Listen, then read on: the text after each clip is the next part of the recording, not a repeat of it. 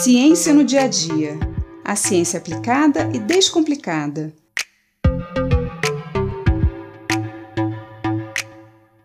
Hoje, dia 22 de abril, celebramos o Dia da Terra.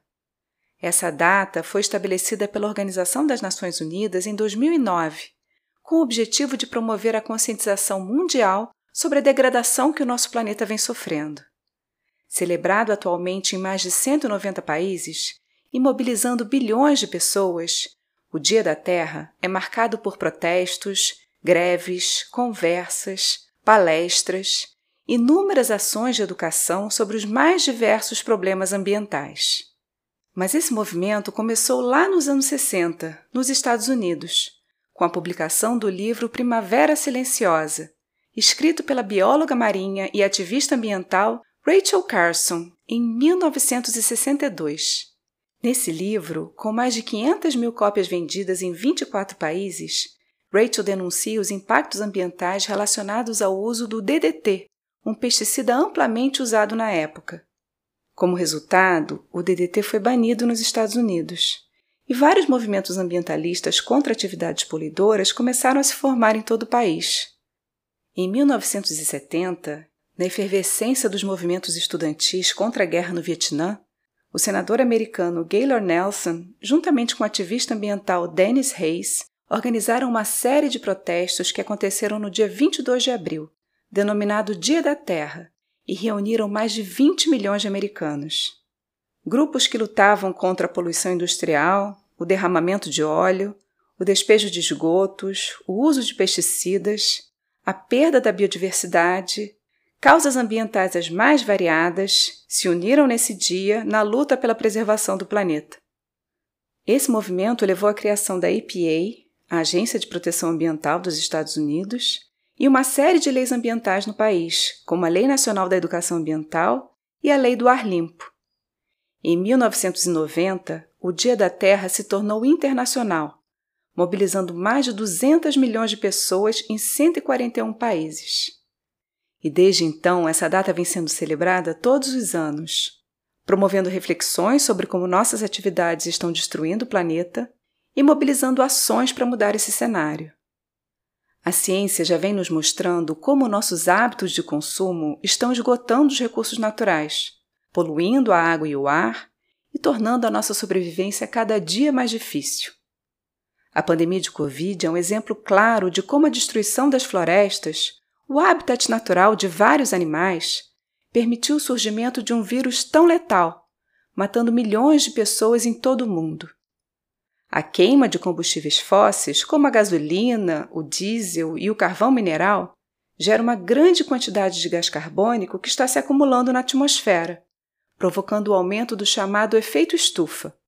Esse aumento da temperatura global tem como resultado as variações climáticas que sentimos no nosso dia a dia calor excessivo, secas prolongadas, enchentes e nevascas mais intensas, tornados e furacões mais frequentes.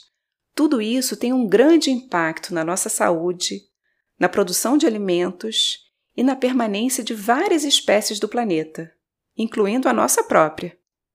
Essas alterações no clima têm resultado em perdas grandiosas nas plantações, afetando diretamente a economia dos países e o sustento de milhões de famílias. As secas pronunciadas tornam a vegetação mais vulnerável às queimadas, além de afetar diretamente a disponibilidade de água dos reservatórios que abastecem o campo e as cidades. A destruição de cidades inteiras por enchentes, tornados e furacões tem sido cada vez mais comum. Mas não são apenas os combustíveis fósseis os responsáveis pela crise climática. Aqui no Brasil, a atividade que mais emite gases estufa para a atmosfera é a agropecuária em larga escala. A queima da vegetação, para dar lugar aos pastos e agricultura, também libera uma grande quantidade de gás carbônico. Um outro gás estufa, ainda mais nocivo que o gás carbônico, é o metano, produzido por um grupo específico de bactérias, chamadas metanogênicas. A atividade pecuária é responsável por uma grande parte da emissão de metano, que é produzido pelas bactérias que vivem no intestino dos animais. E temos também o óxido nitroso, um outro gás estufa que é liberado pelos fertilizantes. Os agrotóxicos também causam um enorme impacto na nossa saúde e no meio ambiente.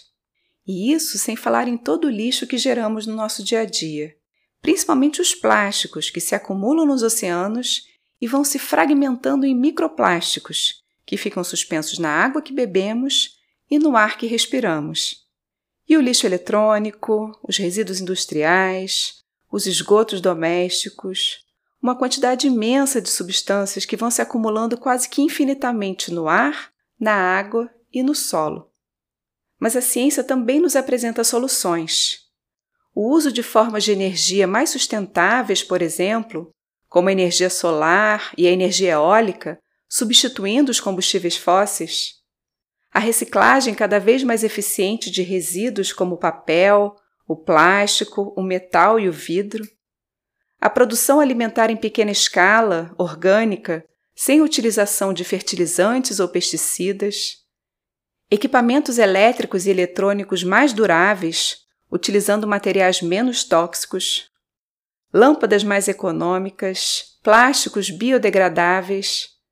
Nós temos opções, e essas opções serão cada vez maiores quanto mais dissermos não para produtos que agridem a nossa saúde e o meio ambiente, seja na extração da matéria-prima, na produção industrial, no transporte ou no descarte.